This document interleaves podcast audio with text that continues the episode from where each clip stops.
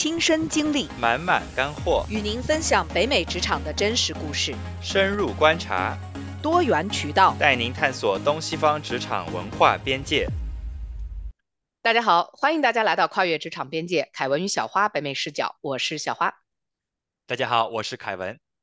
那在今天的节目开始之前，还是照例要跟大家再宣布一遍，我们的听友群开聊了。今天你就可以加入我们的 Slack 社群，跟其他听友一起互动，共谋职业成长。你也可以提出感兴趣的话题，有可能出现在我们下一期的节目当中哦。此外，你可以更深入的跟我和凯文以及其他嘉宾互动，大家都可以在社群中提出一对一的辅导需求，精准解决你的职业困惑。凯文，我跟你讲，我曾经得到过一个评价，嗯，就是在年终总结的时候，啊。对我的管理者跟我的评价就是，我作为一个员工来讲，我的贡献非常的突出，嗯，非常的优秀。个人哈，个人来讲，个人，嗯，但是他的原话是 "I didn't bring people along with me"，就是我没有带动大家。你冲的太猛了，你把你的队友都留在了后面。他是这个意思，但是我内心的 OS 是。带不动怎么办呢？他腿短是我的错吗？对，所以其实，但是呢，我当然是觉得一个真正的 leader，他一定是要要带动的，而且呃，一定是要把自己置身于。比自己更聪明的人群当中，其实这个这个话也不是我说的，这个话乔布斯也讲过，然后这个话呃黄老板也讲过，就是很多很优秀的创业者、企业家都讲过这样的话。你要 surround yourself with smarter people，对吧？所以我就觉得说，我也希望是这个情景，但是无奈现实就很骨感。但是他的这个话就给了我很多的考虑，嗯，就就是。就是有时候我真的我自己去做很多的事情，完全是因为周围的人有点带不动的感觉。嗯嗯嗯。但是我觉得，嗯，作为一个领导者来讲的话，其实他这个思考我觉得是很有必要的。因为如果一个团队、一个公司要向前发展，就是他不能说光光你好了就行。我觉得是更多的应该是一个，嗯，整体的一个提升。然后如果你从你的个人来讲的话，我觉得。啊，其实你的身边人更好了过后，对你自己其实有一定的 positive impact。你看，我觉得像我跟你这个，呃，开始，呃，搞这个播客过后，我觉得嘎吹了，嘎吹了，开始慢慢的，对吧？变得更好，然后在你的这个积极的影响下。但是鲁迅先生说过，不是啊，鲁迅先生说过，不怕神一样的对手，就怕啊。这个什么样的队友，对吧？对，对我，那我觉得我们今天可以来，就是跟大家分享一下啊，就是我们在职场上面遇到的这个呃什么样的队友，嗯嗯嗯。那小华，你刚刚说了一下，就是你之前老板对你这个评价，那你觉得，对吧？那你当时是在一个什么情况下，你觉得是带不动你这些队友了？嗯。OK，我可以简单的讲一下，给大家提供一点背景的信息。就是，呃，首先我们公司是一个创业公司，就是当时那个公司是个创业公司。创业公司呢，呃，就是从我在大企业、大公司、大厂和创业公司的这个同样，其实经基本上已经是同样长的经历来讲，嗯，创业公司它更多的就是。像我说的，就像一个作战部队，他很多就是他每一个人必须要有他自己的这种嗯特长的同时，他还要随时准备着去干一些他工作范围以以外的事情。那我觉得在这个，我是希望拥有这样的是就是呃很给力的队友。那我也是拥有过的。其实嗯，我所谓的带不动，肯定不是所有人都带不动，这也不可能嘛。公司我也不是对吧？一枝独秀，就是我的意思是有一些真的是实在带不动的。呃，人呢？我觉得一一个是他的这个观念，他他在一个创业公司，但是他可能没有这个就是分分钟要卷起袖子下场的这种这种态度，或者是这种心心态。对，一个是这个，然后另外一个呢，就是说有些时候真的是，嗯，我知道这是一个职场的一个忌讳，就是说，嗯，但是有时候真的是别人做不如自己做得快。嗯，但是你这个心态呢，其实真的是一个职场忌讳的，因为很多时候要如果是你的下属，你应该给他去授人以渔，你去培训他把这个事情做到好。对对，引导，如果是你的对，如果是你的搭档或者是你的伙伴啊，那你应该要去让他去，哪怕去犯这个错，你要有有这个空间。但是。话说回来，就是说在这个哎创业公司的这个氛围之下，有时候真的是。我与其跟你解释、给你讲、给你弄，不如我自己干了算了。对，因为你这个节奏比较快嘛，可能跟一些成熟大公司可能不一样，对吧？你这个人手也比较短缺，然后节奏也很快。然后呢，你与其让你还教他，你不如自己已经搞了。我觉得可能这样会更省时省力。所以说，我觉得可能也要分情况吧，看你在一个嗯，对对。然后那还有就是真的就是人可能不太好，有的人是可能他给你使绊子，或者他不负责任，没有团队精神，或者他根本不跟不跟你沟通。对对吧？或者是 什么周五晚上十点给你发消息说，哎，凯文，你帮我改一下你的这个哦，这个故事，你的这个码，待会儿可以给大家分享一下，这个真的是一个这个什么样的队友的典范了啊？对，但是我觉得就嗯，怎么说呢？我觉得嗯，其实，在职场当中，我觉得呃，如果有这种需要帮助的队友，怎么的话。我觉得，如果这个人是抱以一种非常谦虚，然后呢，再加上又以之非常感恩的态度，我觉得其实是，呃，非常乐意，呃，把你不懂，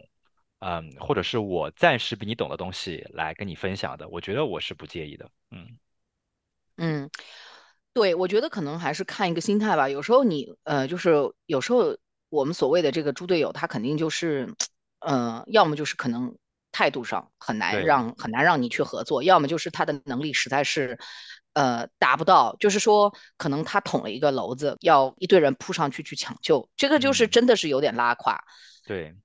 或者是还有就是这种沟通能力也不行的，然后呢，经常来在这种团队当中有这种负面情绪，然后跟你的这种价值观也不太一样，对吧？我觉得这个可能是我们呃现在对这种猪队友的这种定义和我觉得在职场当中能认识到这种人的例子吧。嗯，对对，没错。嗯嗯，那这个说到这个猪队友啊，嗯，我觉得既然你都 提到了这个晚上十点的这个事情，我就可以给大家先分享一下。这个呢是这样的，就是啊，嗯，因为涉及到了一些比较就是嗯公司的一些东西，所以说我就简单概括一下。呃，就是嗯大致呢，我就是给我们公司内部呢做了一个工具。然后呢，这个工具呃，现在就是供我们嗯组的好几个啊，这个叫 function 呃功能来使用。然后呢，我跟其中一个同事，就我们周五的时候还有沟通，然后我还非常的关切的问了他，我说，哎，你这个需要什么帮助的吗？我说如果没有的话，我说因为你周一好像有这个东西，你需要要嗯上交汇报。所以说，我说我们可以周五的时候来把这个对一下，然后你有什么需要的话，你可以现在跟我讲。然后呢，当时他就说啊，OK OK，这个都很好，没问题没问题。好，然后我就以为他都把这个东西已经做得很好了，那么就是已经当就是当下我认为他可能已经不需要的帮助了。然后万万没想到，在周天的晚上十点，我正要入睡的时候，然后我的。公司的这个聊天软件就开始叮叮叮叮叮，然后响个不停。我一看这是谁呀？大晚上的，因为你知道，其实在这边大家还是蛮尊，就是很呃尊重你的隐私，就是也比较尊重你的休息时间。一般来讲，周末是没有人来就是打扰你的。然后所以说我当时就很诧异，然后我一看就是那种连环式轰炸，就是说啊，Kevin 啊，我这个 code 遇到 bug 了啊，怎么怎么怎么怎么怎么样。然后我一听，当时就哦，就真的是内心泛起了一丝波澜，然后，然后就不是很想去理他，就很下头，嗯，对，就很下头，因为我想的是，我周五都问了你了，对吧？然后你现在，没错，对，就是你周五你有问题你不跟我讲，然后你现在就是在周一之前，就是类似这种，就是你都要上战场了，然后你的刀都还没有磨好，你的枪都还没有，就是就是膛没有上好，然后你现在来急，那么我想说，那你，you know like what's the point，right？所以说我就听上去你这个队友真是不太自己不太知道自己在干嘛。对呀，然后更奇葩的是我就没有理他，然后然后他就开始 private message 我，直接给我发信息，然后就直接我的 WhatsApp 就响个不停。我当时真的是很生气，但是我还想我就因为我要睡觉了嘛，所以说我就想我星期早上再回他。还后，我早上回了他过后，第的第一件事情我就说，OK，你这个呃，你说什么问题，对吧？我们可以来一起对一对。然后我刚刚跟他两个 jump on the call，you know，like 就是我刚刚跟他讲说，OK，你把这个文件打开，你看一看，我都还没有帮他 debug，然后他就说，，Oh yeah，OK，OK，I got it，got it，OK，Thank you，拜拜。我当时整个人就炸裂了，你知道吗？我想说，你这一晚上，你这个折腾啥了都？折腾啥呢？对不对？我说我其实没有给你提供一些什么 valuable input，然后我就是让你把这个 file 打开，让你看看什么东西，然后你就自己就 figure out 了。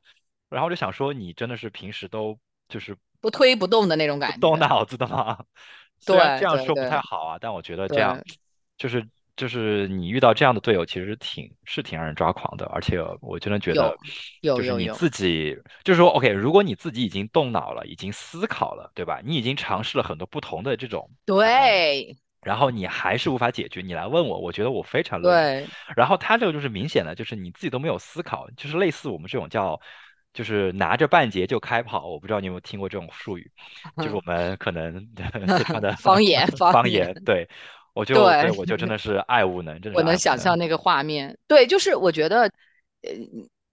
就是有一句话嘛，叫做呃俗语哈，不一定对，就是但是就是帮急不帮穷，就是一种是一种是情境下面的呃一种非常紧急的状况啊，我觉得这个都是可以帮。但是我觉得，呃，穷未必是一种状态，而是一种，嗯，心态。因为他不去解决问题，这个我其实跟你有一样的经历，就是你这个它是影响到了你的私人时间休息，而且是你已经在，呃，预设了他可能会有的问题，你已经预先的去预防还没预成的一个这个 情况，就是挺抓狂。但是我的这个呢是，就是当时我在处理一件特别棘手的事情。嗯，我们在嗯关一轮嗯融资，然后呢，嗯，我在跟我们的律所在对一些投资人需要的文件，嗯，然后呢，我们在电话上，然后再改一些非常嗯就是 last minute 的东西，呃，具体就不讲，就不展开讲了，但是就是当时的情况就很紧急，然后呢，我的有一个同事就。呃，他其实，在办公室里面有听到我在讲这件事情，而且他知道我就是整个人就是已经头在冒烟，就是因为当时的情况就是很紧急啊！你要不把这个弄好了，你这个你这个钱就比如说就进不来，然后就可能又要拖一周这样子，然后又要会会生变数，反正就是这么一个情况吧。然后我在这边头在冒烟，然后他那边在跟我讲说，嗯，你能不能帮我改一下这个文档的格式？然后我当时就就是，你知道吗？就是那个冒烟就已经双倍冒烟了，就。然后我当时还是设立了一个边界感，就像你就是周五也不回他的消息，我觉得这个是很重要的边界感。对，我就跟他说，我现在非常忙，我不可能帮你。而且在我的内心来说，我的潜台词也是，就是改革是这种东西，其实你自己去弄一下会很烦吗？而且现在信息化的时代，你 Google 一下，你就是你不会吗？你不会吗？就是就是你这种，你有没有真的就是你碰到一个问题，你有没有去把它解决掉的这个心态？我觉得是至关重要。对，就很多人就是觉得，哎，这个问题我解决不了，我去问问谁吧。对，没没错，就是包括像莉亚来的那期，他也是，对吧？就是要学会问问题，要学会去解决问题。但是这个前提是你自己已经想了办法，你无法可想的时候，你再去问别人。是的，因为。这个第一，你学到了，在这个过程当中，然后第二，你去问别人的时候，就是不会像给到像我们刚才这两位同事给到我们的观感，就是这么简单的事情你解决不了吗？然后就是等你去问，然后问了才发现，哦，这事儿也没有那么难。然后但是你也你也耽误你自己的进程，你也浪费了别人的时间。然后当时尤其在我那个心态下，我也很毛。然后他就问我，哎，您你能帮我改一下这个？我，我说我不行。我就直接说不行，但是我当时的心态其实就是其实很影响我的这个呃状态，就是我就觉得说你这么简单的一件事情你自己去弄一下不行吗？那这也可能就是说哦，很多人的观感就是说好像我没有把大家一起带着往前冲的这种感觉，但是我就觉得哎算了吧，就这样吧，就是。我觉得其实嗯，我非常能理解你当时这种心情啊。我觉得如果换了是我的话，如果你就是正在做一些很多事情，啊、我觉得就是说这个人可能也不太会察言观色吧，而且，呃，就会因为你当时就是提到这个，呃，就是要问问题，我觉得问问题，嗯、因为有一句俗话好像叫说没有，就是没有 stupid question，我觉得这个是有的，对吧？有的，是在同意。对，就是在你问问题之前，你应该先掂量一下这个到底是不是一个 stupid question，而且这个问题会不会啊、就是把你显得特别没有水准。就是因为你很多问问题的时候，嗯，这些问题你可以通过自己的解决，就是通过自己的这种查阅的信息渠道可以解决。那那这种问题就不要去问。而因为你这样的话，不仅浪费自己的时间，你也你就是你也浪费别人时间，而而且你还把自己的这种在别人心中的这种印象跟地位拉得很我刚。想说，就是你的职场形象你，你没有你在乎的人了吧？对对对，对吧？就是我觉，对，我觉得这个东西就是真的是你你你想怎么你想呈现一种什么样的形象？我我我觉得是的，大家都有不懂的地方，嗯、但是你想给人的形象就是说你连脑子都懒得动一动呢，还是说，哎，这个人他真的是呃求求知若渴，哎，这，种感觉，我觉得这种观感是很不一样的。你你你可以去说哦，嗯，大家要要要 be nice, be kind，嗯，要要做个人吧。但是我，觉得，嗯，大家在这样的同时，其实，嗯，也是会有一个，呃，最终你还是会遇到一个边界，就是这个边界，就是比如说像你那天那个同事晚上十点多他急，我相信他当时也是很急的，以他那个轰炸你的那个，但是就是你急就只能急了，那那那种时候，其实对急是你自己导致的呀，你周五晚上，对吧？你周五，下午你指望什么呢给你？机会，对吧？你又不搞，然后你自己拖，那你那这个就是你周日晚上，对对对对对，那我相信要，为自己的这种，sorry，就是要用，就是要为自己的这种后果来买单，对吧？自己的行为买，单，嗯。嗯，没错，没错，然后，然后要学会说不。其实这个是这个东西，我觉得我是之前非常的嗯不太会。这个也是我觉得我在职场干了几年过后，我觉得学到一个很重要的技能，就是真的要学会说不啊。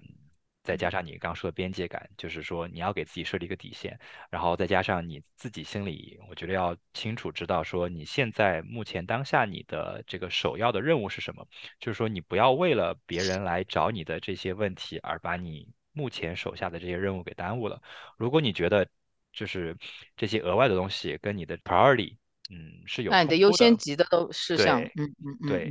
如果是有冲突的话，我觉得那就要大胆和积极的说不。嗯，嗯，我觉得这个是这个是真的没办法，就是，嗯，你你没可能去为了要呃帮别人，尤其是这种就是不是特别 重要的事情，去影响你自己的手头上的事情。嗯是是的。对，那我们刚刚就是，嗯，都有分享到，嗯，在职场上这种，我觉得可能没有太多边界感，然后不太，呃，就是善于思考的这些问，就是呃，就是不太善于思考的这些同事啊，呃，或者这些嗯队友，那就是小花，你有没有遇到这种？因为我觉得可能这些猪队友，可能他至少心地还是善良的，就是说他至少可能就是嗯蠢萌蠢萌的吧。那你有没有在职场当中遇到这种，就是你觉得可能他出发点可能就不是太好，他可能就是想要嗯来整你一下，或者就是他就是他就是想要在职场上给你设一个绊子，你有没有遇到过这样的猪队友？嗯，我我是我是相信人性本善以及与人为善的，所以呢，我其实呃我的职场经历也好，我在呃个人生活当中也好，我一直就是我遇到一个人，我给他的预设就是这个人是不是个坏人，但是嗯嗯是现实不是这样的嘛，对吧？嗯。都不说是坏人，就像我曾经举过的一个例子，就是我当时的一个老板嘛，他可能就是做一个服从性测试，他可能就是他就是跟你拧着嗯。说的这种情况下，你也不能说他是个坏人，但是就是你就是跟你不合不来的人，嗯，嗯，我有记得你那我觉得对，我有记得，对，那我觉得就是说，呃，你遇到这种这种人，要要么就跟你合不来，要么就是他真的是为了自己的一些利益在在损害你的利益的时候，我觉得这个首先就是说，当你一旦有这个觉察，就要嗯要做好这种。战斗的准战斗或者逃跑的准备，对吧？你这个你这个就要准备起来，就是说，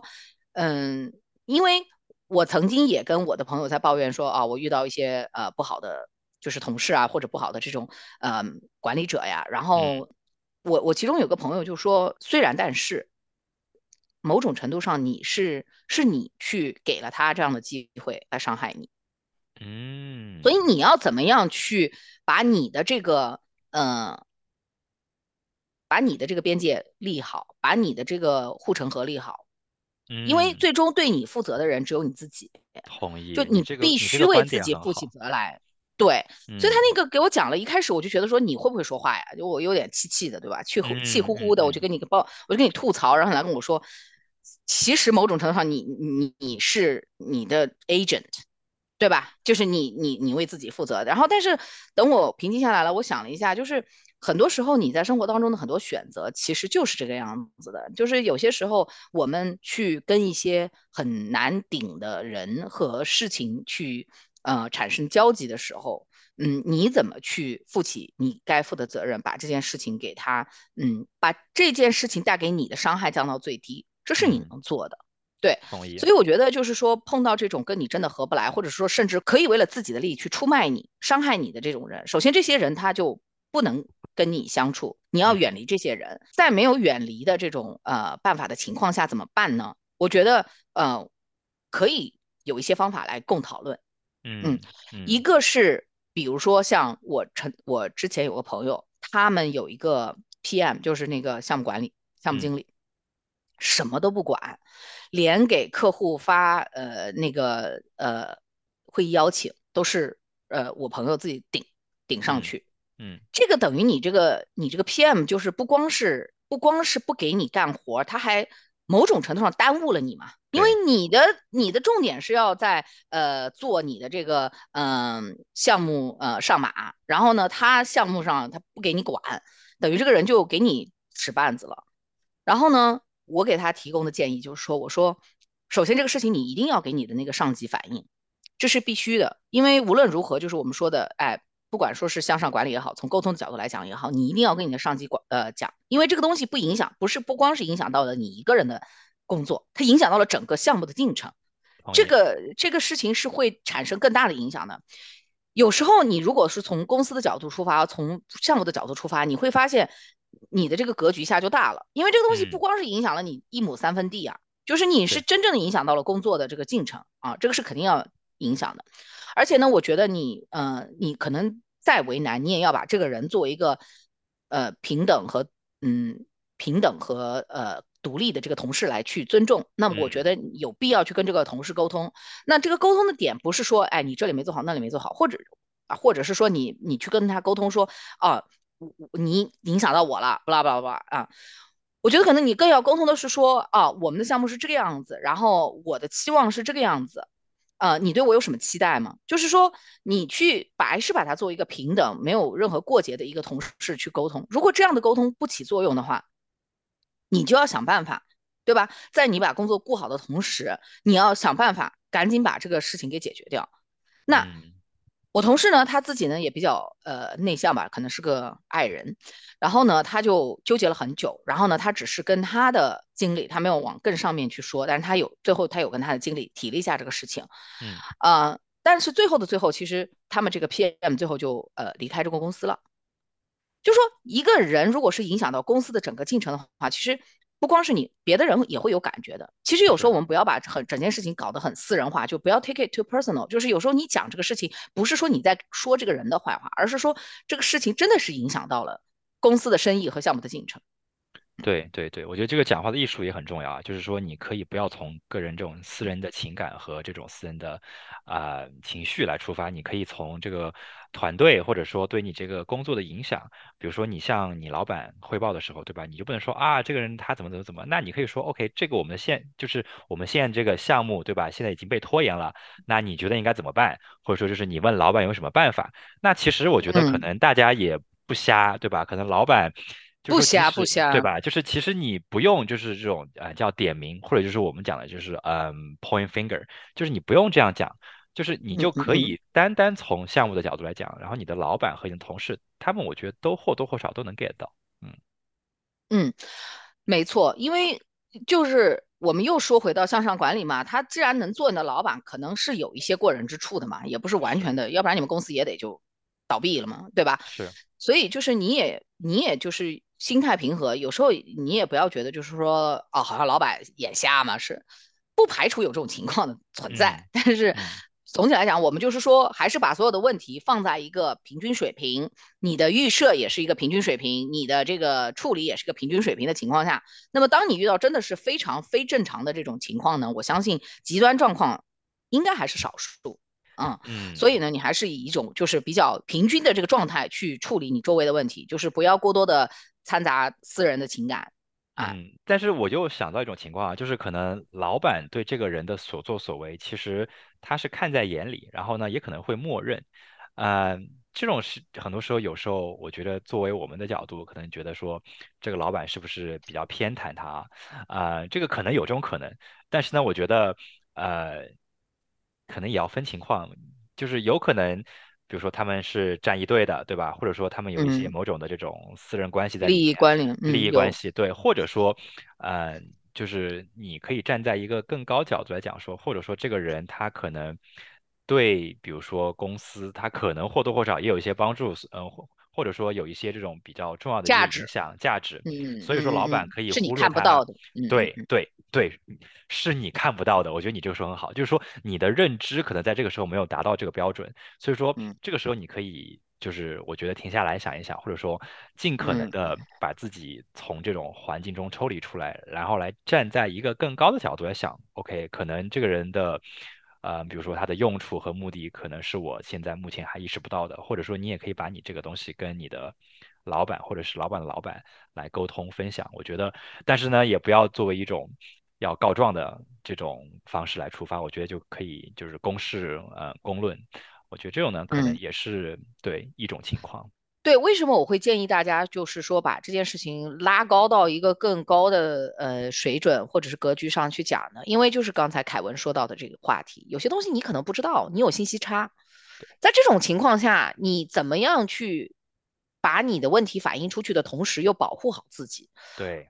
我觉得你只能是从一个比较大的方向来讲，因为为什么？就是这一点，这个动机是非常有说服力的。你在这个公司，你当然希望这个公司好啊。嗯，你明天公司关门了，你就得失业了，对吧？对所以你希望公司好，这个东西是这个动机是非常单纯的，对，而且永远都不会有错。永远不会有错。所以你从这个角度来讲，对吧？啊，我曾经遇到就是说有一个情况，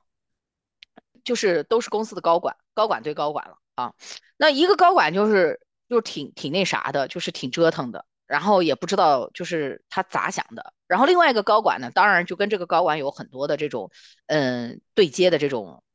嗯日常对接的情况。嗯然后呢，就是高管，我们刚才说高管 A 和高管 B 哈，高管 A 就是有点就是让高管 B 很受不了了已经。然后呢，高管 B 呢就他肯定有很多的内心的情绪啊，但是尤其是作为高管来讲，你也不能去直接去告黑状，因为任何一个高管一动，其实都是牵一发动全身的，你不能就是直接就是很情绪化的去吵架，对吧？关起门来吵没关系，但是你但凡是涉及到你要去跟啊 CEO 去讲这件事情，或者去跟董事会讲这件事情，那一定是要要真的是要很站得住脚的。对，所以高管 B 当时的选择的一个方法就是，虽然高管 A 很多很多事情上都让高管 B 觉得满头问号，而且就不知道要干嘛，而且感觉受到了呃就是这种侵害。最后高管 B 采取的一个方式是什么呢？就是去跟 CEO 说说，呃，我很担心高管 A 的这个决定给到公司的一个观感。嗯会，他会传递传递一种什么样的信息啊？他这么做会给公司这么多人传递一个什么样的信息？那我觉得 CEO 一听这个，就马。上就通通透了。对嗯你可能有你们之间一些，就像你刚才说的不为人知的一些呃约定或者怎么嗯样，但是你作为一个公司的领导者，作为一个公司的 CEO，你你你想怎么领导你的公司，这也是留给你的话题嘛，对不对？这也是留给你的一个思考嘛，对对，吧？而且当然到后面就事情随着事情的发展，就是 CEO 也跟高管 B 就说已经要被高管 A 要气疯了，但是与此同时，CEO 也不能直接去说高高管 A 你给我滚，对吧？对他也不能去辞他，所以呢，CEO 采取的方式呢，就是一次一次一次递进式的跟这个高管 A 去沟通，你我对你的期待，你不能这样做。他也是从公司角度来讲啊，他也不是说我不喜欢你，他也要从哪怕是老板，公司老板，他也不能直接说你给我滚，对吧？对他也是从公司的角度来说，我们要把公司带向哪里？哎，我们一一年后、一年半以后、两年后，我们公司应该是怎么样子？那为了实现这个目标，你得怎么怎么怎么样？同意。那嗯如果在这种情况下，高管 A 还是冥顽不灵，那你就真的变成猪队友了，你在拖累公司的前进啊！对对对，那到时候那可能你就到时候就没话可说了嘛。对，你就可能自己得卷铺盖走人了。嗯，是的，对，是，所以说我觉得就是在公司，嗯，讲这种事情，我觉得就像你说的，要专业，少带个人情绪。然后呢，就是我觉得也不要告个状，嗯，我觉得这个是，比如说很多时候老板问你啊，你觉得这个人怎么样啊？我觉得，嗯，能说好就不要说不好，对吧？而且而且如果你说了这个人不好，其实从老板来看，老板会觉得你这个人，嗯，可能也不咋地，就是就是说从你的眼中，你只能看到同事不好，而而且说不出好来。其实我觉得这个对你自己来讲，其实是是一个不加分的一个一个一个这种评价，嗯，对，我觉得你说的这个很对，就是说我们还是提供建议的三明治法嘛，对吧？对啊、先肯定，哎，然后谈一谈，嗯、可以改进的地方，对嗯，吧？跟你，而且就是要一定要呃就事论事，对吧？对对，不要去说那些道听途说的事情。哎，我听说他怎么怎么一个一个同事，像嗯，我曾经遇到过一个事情，就是我是嗯明确听到，就是有一个员工跟我反映说，他在跟另外两个同事开会的时候，另外两个同事说方言。咱们说嗯。的是方言是外语哈，嗯嗯在加拿大这嗯个地方的方言就是外语了，就是因为啊，大家都是新移民，很多不同国家的人，就比如说我们三个在开会，一个一个人说是指母语是英语，而且不会说中文，然后我们俩就开始说中文，啊，然后这个员工是跟我讲过这个事情，对，然后呢，我才去把这个事情在一个相关的一个场合去跟我们的 CEO 做了反馈。嗯如果这个事情我没有听到的话，我是不会去说这个事情的。嗯。嗯，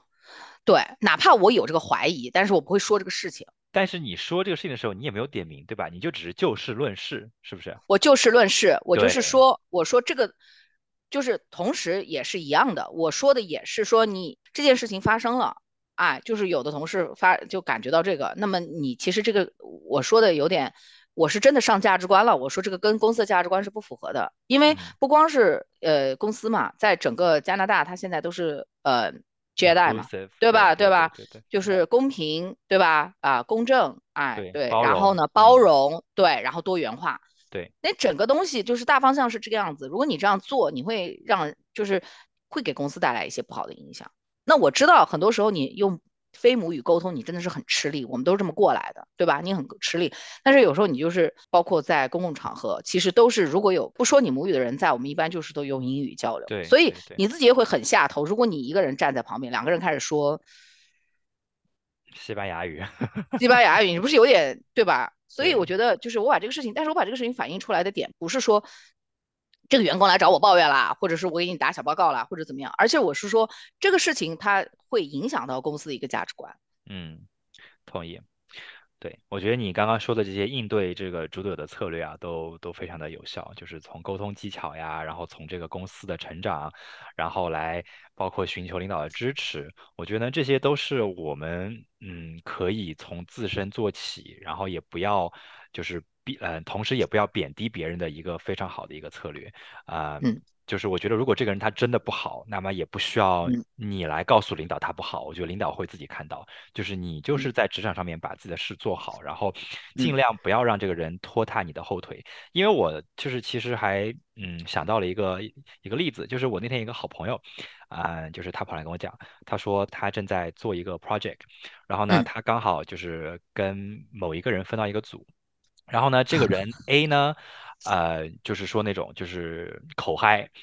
只说不做，啊、然后他呢，就是说已经把他的那一部分已经做完了，